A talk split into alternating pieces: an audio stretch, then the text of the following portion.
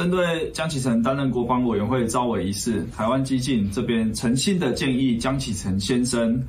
不要跟着你的同事吴思怀启程到中国。首先，不要阻挡任何有利于台湾的军购案，以及有利于台湾的这个任何的军事修法。再来，请好好的挡住你的亲中的同事吴思怀，因为像我们这样的小老百姓，不管再有多少人。好，接受这个教招的训练，被训练过多少次，都经不起你们这些中共同路人一次的出卖。如果你们没有办法理解乌克兰战争的残酷，没有办法理解香港的惨状，我们台湾基进诚心的邀请您来看《时代革命》这一部片。